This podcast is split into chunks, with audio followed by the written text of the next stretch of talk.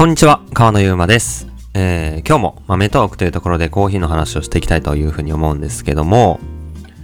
今日は SCAJ、えー、毎年1回ですね、年に1回開催される、えー、コーヒーの、まあ、一応アジア最大級のコーヒーのエキシビションカンファレンスっていうところで、で先日11月末にですね、えー、東京ビッグサイトで開催されて僕も行ってきました。これについて、まあ行ってみて思ったこととか、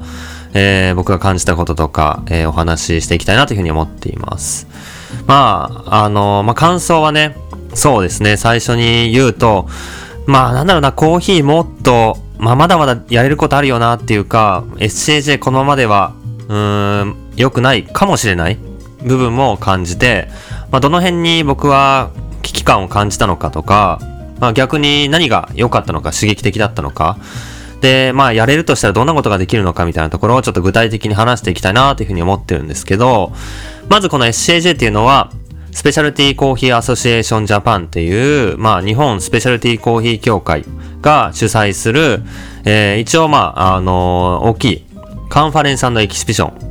SCAJ ワールドスペシャルティーコーヒーカンファレンスエキシビション2021というタイトルで、3日間ですね、11月の17水曜日から19の金曜日、まあ、平日の日中に東京ビッグサイトで開催されたイベントで、基本的に毎年やってるんですよ。年に1回、9月の末とかにいつもあるんですよね。で、僕9月の末が誕生日なんで、大体いつも誕生日の頃は、あの、東京ビッグサイトでゲストバリスタしてるっていうのが、いつもの流れだったんですけど、2020年はコロナで開催されず、で、2021年はちょっと縮小して、うんと、まあ、ブースのサイズとか、あとは、まあ、キャパとかが少しこう、半分ぐらい減った状態で、とりあえず開催したということが、まあ、今年でしたね。で、いつもは、端っこで大会とかやってて、バリスタの大会、えー、ジャパンバリスタチャンピオンシップとか、焙煎の大会とか、えー、端っこで行われていて、で、その大会の観戦とかもできたりしてね、あ、その辺はすごいこう、なんだろう、普通に、えー、コーヒー屋飲みに行くとは全然違う、ここでしか得られないような、まあ、大会、競技会含めた、えー、イベントが開催されていて、今年は、えー、バリスタチャンピオンシップはここでは開催されなかったんですけど、まあまあまあ、あの、まあ盛り上がったというところで、確か3日間でだいたい2万人ぐらいの人が来場したみたいですね。で、僕も2日目に行ってきました。いつも一応行ってて、いつもはゲストバリスタみたいなところでカリタさんのブースでバリバリスタとしてコーヒー出させてもらったりとか、ちょくちょくゲストバリスタやらせてもらってるんですけど、今年は、あの、まあ、やらずに、えー、そういったお話を進めることなく、えー、ただお客さんとしてパッと行ってきたんですけど、まず、そうですね、結構賑わってましたね。で、あのまあ、良かったところから言っていくと、えー、まあ、やっぱりこういうコーヒーのイベントとか、えー、まあ、展示会、もしくは、まあ、こう、シーン飲み比べできるようなブース、かなりこう、みんな求めてるんだろだろうなっていう、コーヒー自体への、えー、まあ、需要というか、期待というか、熱気は、えー、引き続き感じられて、まあ、特に、まあ5年前ぐらいからそうだと思うんですけど、個人のお客さんでも楽しめるようなブースが増えてきていたので、増えてきているので、例えばね、ゲストバリスタなんていうのはそんなに、えー、8年前とか10年前は今ほどあったわけではなくて、結構その昔はそもそもこれ 2B のイベントで、まあカンファレンスエキシビションって言ってるぐらいなんで、まあビジネス向けのえー、例えば、コーヒーの、えー、お店、会社やってる業者さん向けのマシンとか、焙煎機、エスプレッソマシンとか、新しい器具とか、まあ、あとはそれに付随するような何かこう導入するもの、えー、まあそういったところの、えー、展示会っていうのが最初の、まあき、っかけ始まりで、まあそこが目的なんですよね。で、そこからだんだん、まあ個人向け、一般のお客さんとか、コーヒー屋で働いてるバリスタ、もしくは、まあコーヒーが好きで、趣味でっていう方でも楽しめるような、コンテンツが増えてきて、より多様になってきたっていうのが、えー、ここのところで、まあ、特にその、端っこの方でロースターがこう並んでるブースがあって、いろんな、まあ、地方のね、なかなか東京にいるだけだと飲めないような、えー、九州とか、えー、もしくは、まあ、北の方の、東京以外のコーヒー屋さんもそこに出店して、で、それぞれ豆がそこで買えるとかっていうようなブースもあったので、まあ、そこに20店舗とかね、そのぐらいもうちょっとあったかな、ザーッと並んだり、そこにちょっと時間区切って、誰々さんがコーヒー出ますとかっていうのがあったり。っていうところがかなり、まあ、賑わっていた。まあ、一昨年もそうだったんですけど、そこの、なんだろうな、個人向けの、もっとコーヒーを、うん、楽しみたい、イベントに参加したいみたいなところの熱気がすごい強く感じられたのが、まあ今年、やっぱそこは、あの、良かったなーって思ったり、久しぶりに2年ぶりだったんで、マシンとかザーって並んでるの見て結構ワクワクしましたし、あんまり、あのこういった展示会なかったんで、あ、やっぱこういうマシン欲しいなとか、こういう、この焙煎機欲しい、欲しいなとか、えー、まあちょっとこう、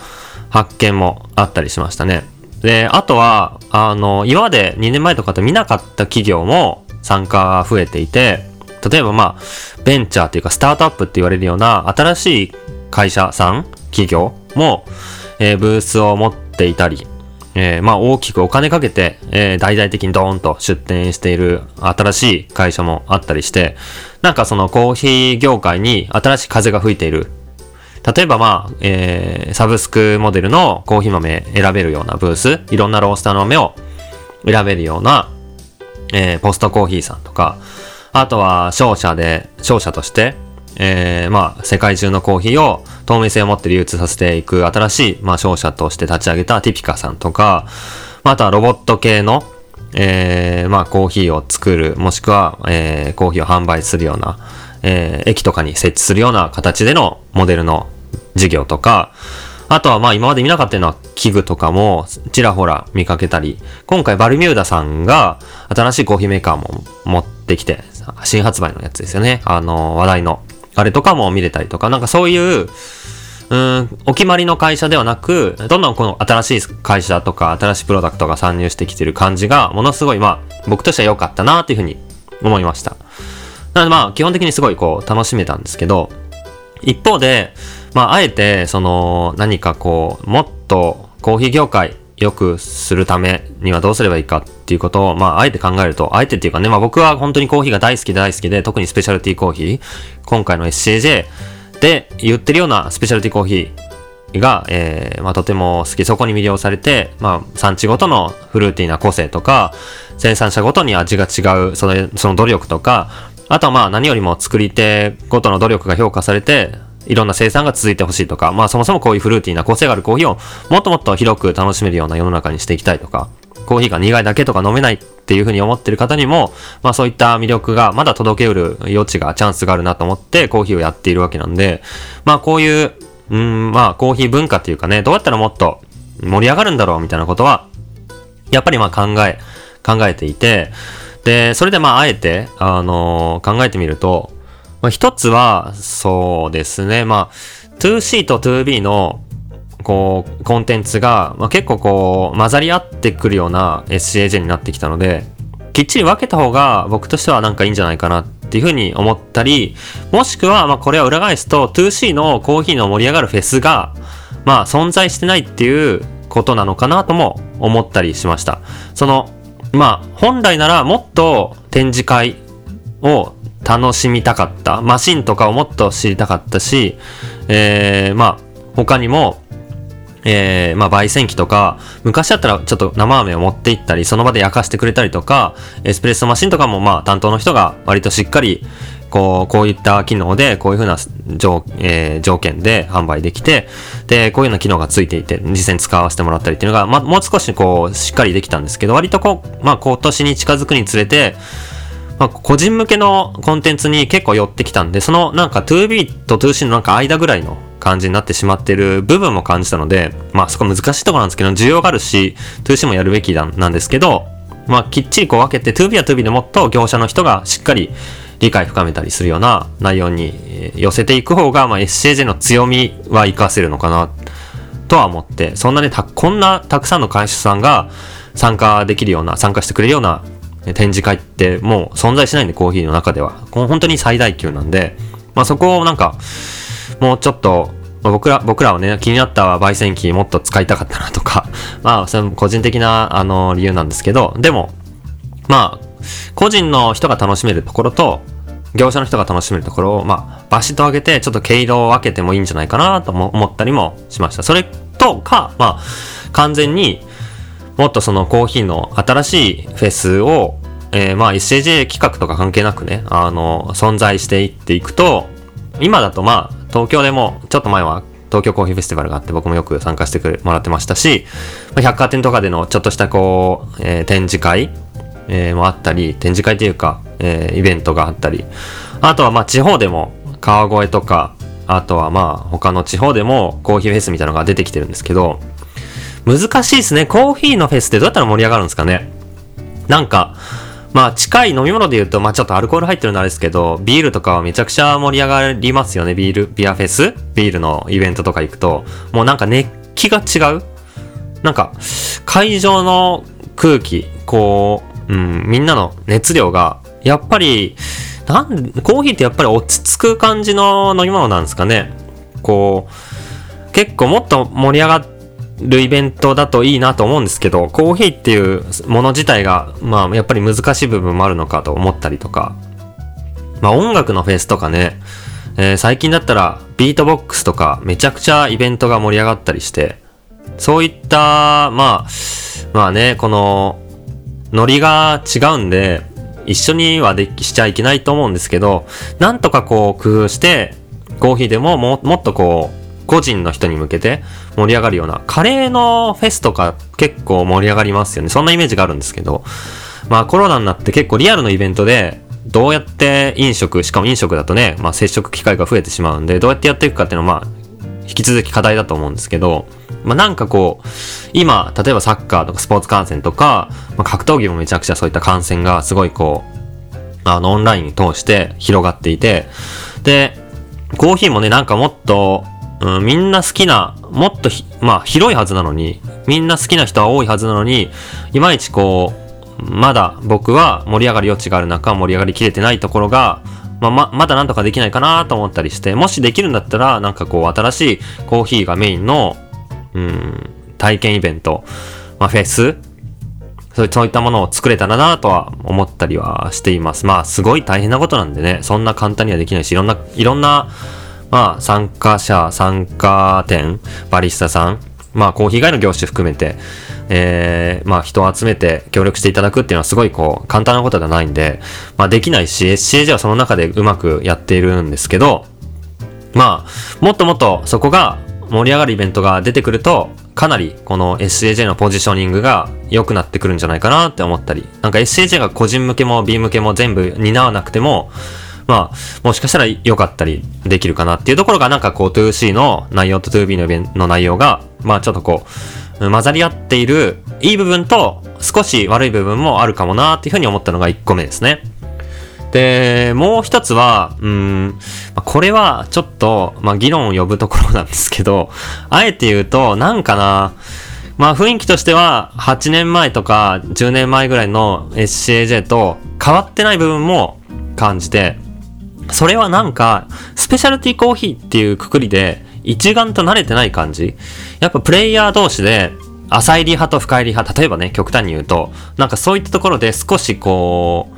う、うーん、壁はあるような感じがまだしました。でもそれはしょうがないのかな味わい大きく焙煎、焙煎具合で違うし、結局その人が、まあ、コーヒーを楽しんできた、もしくはコーヒーに携わってきた背景とか含めての、そのコンセプトなんで、まあ、どの焙煎具合がいい悪いっていうわけでは全くなくて、その人が思う美味しさ、その人が届けたいコーヒーを届けているのが、まあその焙煎具合に現れてるだけなんで、単純にこう比較して、この焙煎具合がどうっていう議論はそもそも意味がないと思うんですけど、でも、スペシャルティコーヒーってくくりで今回、えー、ステージをやってるんで、もっとなんかみんなでまとまってスペシャルティコーヒーってものをみんなに世の中に発信していこうぜっていうスタンスになりたいなってもっと思いました。なんか、それは、ツイッターで見てて、あの、見たこ見た人もいるかもしれないですけど、まあ僕の大好きな、コーヒー好きになったきっかけと、の一つの、フグレンっていうお店があって、そこの代表の小島さんがツイートしてて、あの、まあ僕は、すごい、フグレン、あの、大好きなんで、ね、リスペクトを込めて、あの、紹介、紹介っていうか、あの、僕の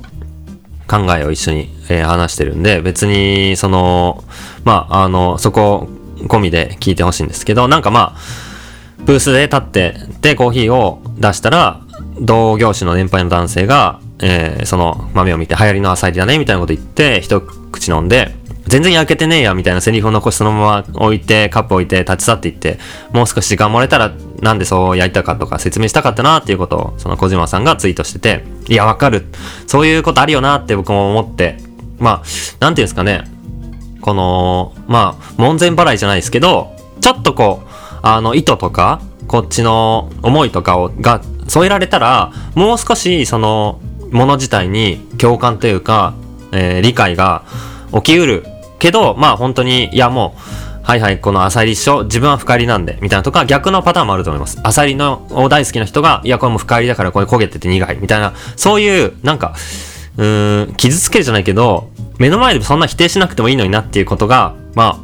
あ、起きて、正しくて、で、僕はまあ、うん、まあそうだよな。まあでもそういうふうにもっとまとまっていきたいけど、やっぱりまあ、それぞれの好みとか主義主張があるから、そこで一丸になるとこって難しいのかなと思ったりとか、でもスペシャルティコーヒーっていうくくりだしな、みたいなことを思ったんですけど、なんかまあこのツイートの引用ツイートの欄が結構、まあ荒れててというか、まあ小島さんは決してそういう意図で、あの、発言してるわけじゃなくて、あの、まあまあ、あの、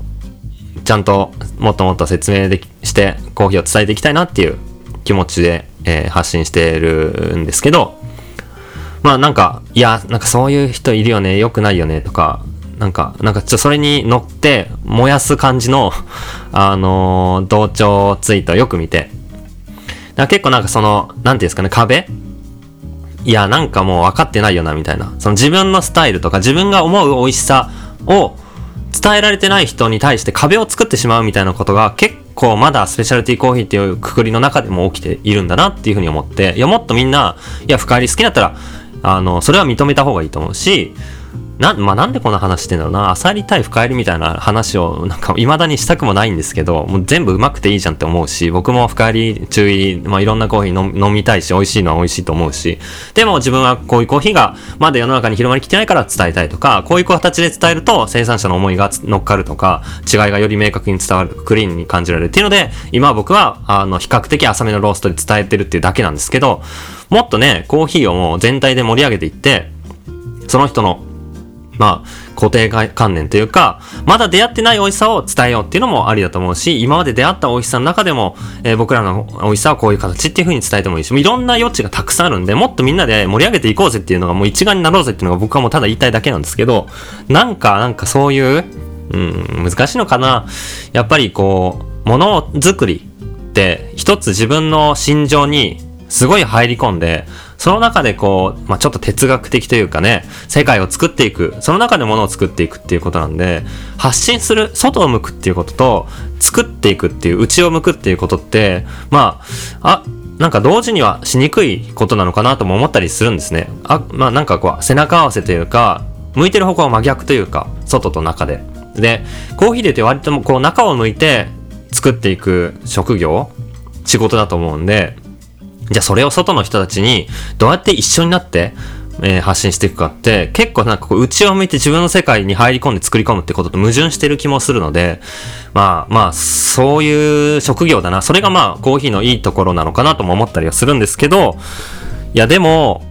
うまいコーヒーもっとね、知ってほしいですよね。もうただそれだけなんですけど、なんかそこにモヤモヤを少し感じて、まあもっともっと自分自身でもコーヒーの魅力を伝えていきたいなとも思ったし、うんと、まあ自分がもしかしたらそういった自分の好みじゃないとか普段飲まないこともコーヒーに対して、まあ否定はしないつもりなんですけど、否定的な、こう、外への影響を与えてしまうこともなくはない。まあ主観的に判断するとなくはないことなので、気をつけたいしみんなで仲良く一丸となってコーヒーの魅力を伝えていきたいなというふうに感じたのがまあ二つ目ですね。うん、まあ大体そんなところかな。まあその辺で、まあ新しい会社さんもどんどんこう勢い持って出てくるとこもありますし、まあまだこう、ニーズとしてはそういった個人向けのコーヒーのイベントっていうのがすごい求められてるっていうふうに感じましたし、一丸な、一丸となってコーヒーをもっと伝えていけたら、もっともっとそのコーヒーが伝わる余地は感じたので、まあ可能性をすごいこう感じて、可能性と、もっとできるなっていうモヤモヤをすごい感じて、なおかつ新しい製品にも触れられて、すごいこう、僕としては、うん、まあ、規模が縮小した SAJ だったんですけど、良かった体験だったな、参加して良かったなというふうに、結果的に振り返ると思いました。一った方も結構これ聞いてる方とかコーヒー好きな方とかコーヒー関係のお仕事されてる方もいるかもしれないんで、実際どうだったかなっていうふうには僕も意見聞きたいんですけど、まあ、まあみんな結構楽しんでたイベントっすね。うん。で、そうですね。まあ今回コロナで規模縮小したっていうのがあったので、まあまだフルのパフォーマンスじゃないと思うんで、で、一応来年ももう開催決定してて、来年10月なのかな？より規模が、まあ戻ると、えー、いいのかなと。一応その出店してるホールが、えー、今回はすごいちっちゃいホールだったんですけど、また次はちょっと大きめのホールになるっぽいんで、えー、楽しみだなと思っています。まあそんなところで、えー、まあ僕は、えー、コーヒーもっともっとやれる可能性が日本にも世界にもあるんじゃないかなと思うんで、まあそれはまだこの僕らが本当に心からワクワクしてるコーヒーの魅力、面白さが伝わりきってない人もいる。で、伝わらなくたっていい人もいる。伝わって別に行動を起こさなくたっていい人だってもちろんいるし、まあ結局それは、まあ伝える余地があるっていうことだけなんで、まあこういうコーヒーあるよと、こういうコーヒーうまいでしょっていうのが、まだまだその、うん、伝えがいがあるし、盛り上げがいがあるなっていうふうに思ってるんで、まあなんかね、余力があれば、やれたらいいなと思い、思いますが、なかなか難しいんで、まあ現状一番の、えー、まあ、業者向けでも、個人向けでも楽しめるイベントだなっていうふうに思いました。まあ、ぜひ2022年行ける興味ある人は、一応もう日程出て10月12から14、平日なんですよね。まあ一応 2B の、えー、業者向けのイベントなんで、本来は。平日の働いてる人が来れる時間帯に開催してるんですよね。5時までとか、そんな感じなんで、まあ、平日で働いてる人はいけないんですけど、みんなまあ、基本的にこう、業者の人が仕事で来るっていう感じですね。そういうイベントなんで、もし行ける人は、あ、あの、行ってみると、いろいろ発見があっていいんじゃないかなと思います。そんなわけで、今日は SCAJ に行ってみて思ったことを、ゆるゆると話させてもらいました。また、えー、引き続きコーヒーに関して話をしていきたいと思いますので、いろんな話を聞いてください。